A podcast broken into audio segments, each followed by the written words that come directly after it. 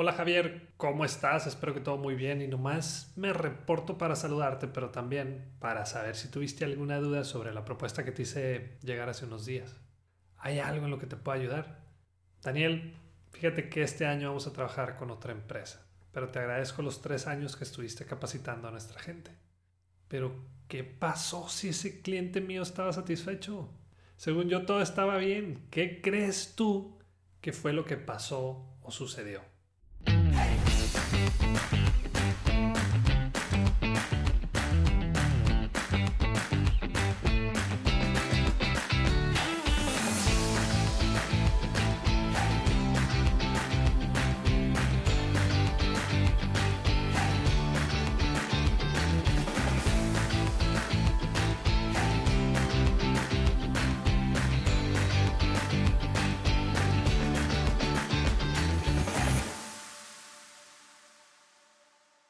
Hola, este es el episodio 24 ya de Bueno, Bonito y Valioso. Y yo soy Daniel Rodríguez de la Vega, conferencista internacional y fundador de Creces. Hoy tenemos un gran episodio y ya he platicado o comentado en otros episodios que un cliente satisfecho no nos garantiza su regreso. Y si quieres darle una repasada, puedes escuchar específicamente el número 8, la desventaja de tener clientes satisfechos. Y uno de los errores más comunes que hacemos cuando tenemos a un cliente satisfecho es dar por un hecho que ese cliente se quedará con nosotros durante más tiempo. Le vendemos a alguien o nos compra a alguien y pensamos que va a regresar con nosotros solo porque sí o porque está satisfecho. Ok, Daniel, muy bien todo eso, pero entonces, ¿qué se supone que debemos hacer con esos clientes que están satisfechos? ¿Cómo saber si van a seguir con nosotros? Pues la verdad es que eso no se puede saber con exactitud. De repente un día te dicen, hey, gracias, pero ya tengo otro proveedor, o simplemente se van a ir y ni te van a avisar. Pero bueno, ¿qué podemos hacer entonces con esos clientes satisfechos? Y de eso es precisamente de lo que voy a hablar el día de hoy. Así que aquí te van ocho cosas que nosotros podemos hacer con esos clientes satisfechos con la intención de reducir significativamente la posibilidad de que nos dejen. Número uno agradecele el hecho de haberte comprado. Un gracias significa más que un hasta luego. Hay muchas maneras de dar las gracias y aquí podemos utilizar un poco nuestra creatividad. Yo soy muy fan de las tarjetas de agradecimiento escritas a mano. También como agradecimiento puedes adquirir sus productos o servicios o presentarlo con algún cliente prospecto para él, que sea algún conocido tuyo. O simplemente puedes agarrar el teléfono y decirle, hey, muchas gracias. De verdad te lo agradezco y aquí estoy para cualquier cosa. Es todo. 2. Visita su negocio. Si quieres comenzar a desarrollar una relación a largo plazo con tus clientes, preocúpate por conocer más sobre él y, su empresa. Que vea que es una relación sincera y que no solamente vas tras el, trato o su dinero. Número 3. Recompénsalo por su lealtad. Por lo general las empresas recompensan a los clientes equivocados, es decir, a los clientes que todavía ni tienen y a esos que han estado con ellos durante mucho tiempo ni siquiera los voltean a ver. Vente con nosotros y no pagas los primeros tres meses. Compra por primera vez y llévate un 20% de descuento. ¿Y qué pasa conmigo que llevo más de 15 años contigo? Y nunca he recibido de tu parte ni siquiera un muchas gracias. Hay que dejar de dar descuentos a nuevos clientes como para en un futuro poder hacer negocios con ellos. Mejor utiliza esos precios especiales para tus mejores clientes y sobre todo poderlos utilizar en esos momentos donde más lo necesitan. 4. Asegúrate de estar en contacto con él, pero no solo para venderle algo o para cobrarle. Es algo tan sencillo como, Jorge, me acordé que estás buscando una persona para el área de compras y conozco muy bien a esta persona que está especializada en esa área y anda en busca de trabajo. Tal vez te pueda ser muy útil, Jorge. Me topé con este artículo que habla precisamente de lo que discutimos hace unos días. Chécalo y lo volvemos a platicar más adelante. Jorge, te paso mi podcast para que tu gente pueda escucharlo y capacitarse mientras andan en sus camionetas. Es totalmente gratis y lo pueden escuchar cuando ellos quieran. ¿Ves? No es tan difícil. 5. Escucha sus ideas y propuestas. Te vas a sorprender lo mucho que te van a agradecer el hecho de tomarlos en cuenta, porque la verdad es que casi nadie lo hace hey, ¿de qué manera podemos atenderte mejor? ¿Qué harías tú en nuestro lugar? A mí me ha funcionado muy bien y tampoco significa que todo lo que me digan eh, lo vaya a hacer o lo voy a llevar a cabo, pero de que me han dado buenas ideas, me han dado muy buenas ideas. Número 7. Ayúdalos a resolver problemas aunque no tengan que ver con tu negocio. No hace mucho un cliente estaba buscando darle a su gente seguro de gastos médicos, pero, pero privados. Era una prestación que él les quería dar a sus empleados e inmediatamente pues yo lo que hice fue ponerlo en contacto con la persona que me ayuda a mí con los seguros en la familia. Otro cliente me dijo que estaba buscando a alguien que le pudiera ayudar a franquiciar su negocio y también lo puse en contacto con un conocido, más bien con un amigo mío que se dedica exclusivamente a eso ese tipo de acciones las agradece mucho la otra persona y como que de cierta manera se crea un pequeño compromiso de regresar la ayuda. Aplícalo y luego, y luego me comentas cómo te fue. Y número 8. Invítalo a cenar, a comer, pero no cometas el error de quererle vender en ese momento. El objetivo de este tipo de reuniones es hacer crecer o fortalecer la relación. Si hacemos bien las cosas, la venta va a llegar solita. No sé si te diste cuenta, pero todos los puntos están relacionados y solo es cuestión de irlos utilizando con esos clientes con los que hemos hecho un buen trabajo. No olvides que uno de los objetivos de una venta es que se repita y solo vamos a poder lograr si cuidamos a nuestros clientes. Nunca, pero nunca demos por un hecho que nuestro cliente va a regresar. Pero entre más fuerte sea la relación con ellos, mayor va a ser la probabilidad de que regrese con nosotros. Si tus clientes se van, lo más seguro es que tú y tu negocio también.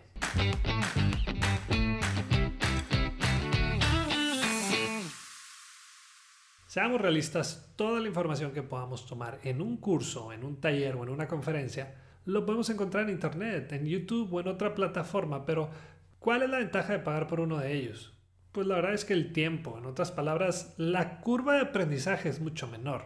Y por eso diseñamos en Creces la videollamada de mentoría es un espacio solo para ti, con herramientas, estrategias y tips que te van a ayudar a cumplir tu objetivo o el objetivo que traes de una manera mucho más rápida. Entra a crecesmx.com y en la sección de Aprendamos, ahí vas a encontrar la videollamada de mentoría. Te tengo otra noticia. Muy pronto voy a tener el último taller en línea y en vivo de bueno, bonito y valioso, porque ya después lo vamos a terminar de grabar y solo lo vas a poder comprar desde nuestra plataforma. Así que en el próximo episodio te voy a dejar el link, te voy a compartir el link para que te des de alta y puedas comprar tu lugar en preventa privada, es decir, al mejor precio que lo vas a poder comprar en la historia de Creces. Por último, tú que ya nos escuchas todos los miércoles, toma el celular de tu compañero o compañera, dale seguir en el botón de nuestro podcast. Le vas a hacer un gran favor y estoy seguro que te lo va a agradecer en unos cuantos días. Recuerda que estoy buscando llegar a más personas y a más empresas para que ellos puedan encontrar su propio valor en el mercado. Muchas gracias y continuamos. Y vámonos de volada a la sección de preguntas y respuestas. Recuerda mandarme la tuya a cualquiera de mis redes sociales. Y gracias también a esas que las mandaron en esta ocasión. Y aquí van las mejores tres. La primera pregunta es de José. Daniel, me tocó leer ya hace algunos meses atrás que no estabas de acuerdo con la frase de no cobro por lo que hago, sino que cobro por lo que sé. ¿Me puedes recordar las razones, por favor? Claro que sí, José, y aquí te da mi punto de vista de por qué no estoy de acuerdo, o más bien, siento que esa frase está incompleta. Hace algunos años esa frase se hizo viral, y bueno, todo el mundo la compartió por aquí y por allá, ¿no? Pero imagínate que tú eres doctor y ya tienes una especialidad de, no sé, traumatología o sea, esas personas que tratan las lesiones musculares o, de los huesos. Y este doctor pues tiene muchos cursos tomados, diplomados, etcétera, etcétera. Pero pues la mayoría de sus pacientes no ven resultados, siguen lesionados. ¿De qué sirvió todo ese conocimiento que, trae detrás? Vamos a poner otro ejemplo. Una persona que tiene eh, un taller mecánico, eléctrico para carros tiene cursos por aquí, tiene cursos por allá, pero pues los carros nomás no los arregla y el cliente ya lo llevó tres veces contigo y nada. Otro ejemplo y último ejemplo. Eres un abogado, no sé, fiscalista. También has tomado muchos diplomados y estás muy actualizado muy actualizado en el tema, pero no les estás resolviendo los problemas a tus clientes. A lo que quiero llegar es que no vamos a ser exitosos o no nos va a ir bien solo por saber las cosas o por tener estudios referentes a cierta cosa. Y es por eso que pienso y digo que la frase no cobro por lo que hago, sino por lo que sé está incompleta. Más bien, cobramos por lo que hacemos con lo que sabemos. De nada nos sirve saber mucho si no estamos haciendo algo al respecto. Así que, buena pregunta, José. La segunda pregunta la mandó Patricia. Hace ya varios años una persona trabajó conmigo y lo tuve que despedir porque no era lo que esperábamos. Hace unos días publicamos un puesto en nuestra empresa y esa persona está pidiendo otra oportunidad. Su currículum luce muy bien. Pero mi pregunta es, ¿crees que las personas puedan cambiar? Ok, bueno, no sé exactamente la razón por el despido, aunque sí mencionas que no cumplió con tus expectativas. Pero a la pregunta específica que haces de si la gente o las personas pueden cambiar, yo creo y estoy convencido de que sí. Definitivamente las personas cambian. Es más, cambiamos muchísimo más en el último año con el tema de la pandemia. ¿A poco, ¿A poco tú crees que eres la misma persona de hace 15 o 20 años? No creo. Nuestras creencias, nuestras ideas, todo eso cambia. ¿A poco sigues pensando igual sobre la política o, o la religión que hace más de 10 años? Se vale cambiar de opinión, se vale pensar de manera distinta y creo que muchas personas pueden cambiar inclusive sus hábitos, de lo que sea. Yo he visto cambio en personas que realmente me sorprenden.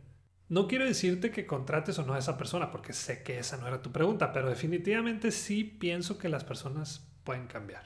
Sí, sí lo creo. Y la tercera y última pregunta es de Ángel. ¿Cómo iniciar una llamada con un cliente prospecto si no sabe quién soy? ¿Me pudieras dar algún tip?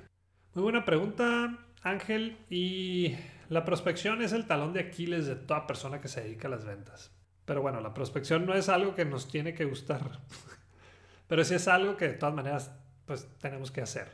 Y la razón por la que no nos gusta esa parte del proceso de ventas es porque estamos llamando a alguien que ni siquiera conocemos y lo más seguro es que tampoco sepa de nosotros. Y eso es muy incómodo, aunque no nos dediquemos a, a las ventas. La buena noticia es que hoy en día pues ya hay muchas maneras de prospectar, pero para ese tipo de prospección que mencionas tú y que comúnmente se le conoce como llamadas en frío o prospección en frío, pues hay maneras, hay maneras de calentar un poquito esa llamada. Yo lo que hago es hacer un poco de tarea previa y me refiero a que busco todo lo que pueda sobre él en internet y sobre su empresa. Checo en LinkedIn si de casualidad tenemos algún contacto en común. Me reporto con esa persona y le pregunto sobre él. Me acuerdo perfectamente una llamada que hice hace algunos años, ya algunos años atrás, y fue así, fíjate. José Carlos, ¿cómo estás? Soy Daniel Rodríguez de la Vega. Muy amigo de Ignacio, tu compañero de casa en la universidad. No, bueno, me dijo, si eres amigo de Ignacio, ya eres mi amigo. Toda la información que, que podamos conseguir y averiguar sobre esa persona nos va a ayudar a calentar un poco esa llamada que tanto miedo nos da. Y así terminamos un episodio más. Muchas gracias por escucharme y solo te pido un gran favor. Si te gustó este, compártelo en tus redes sociales o con algún conocido porque quiero que más personas puedan encontrar su propio valor en el mercado. Y la próxima vez que te digan, ¿por qué tan caro? Muéstrate de acuerdo y acepta lo que vales con dignidad y seguridad. Si quieres saber qué contestar después, no dejes de escuchar bueno, bonito y valioso.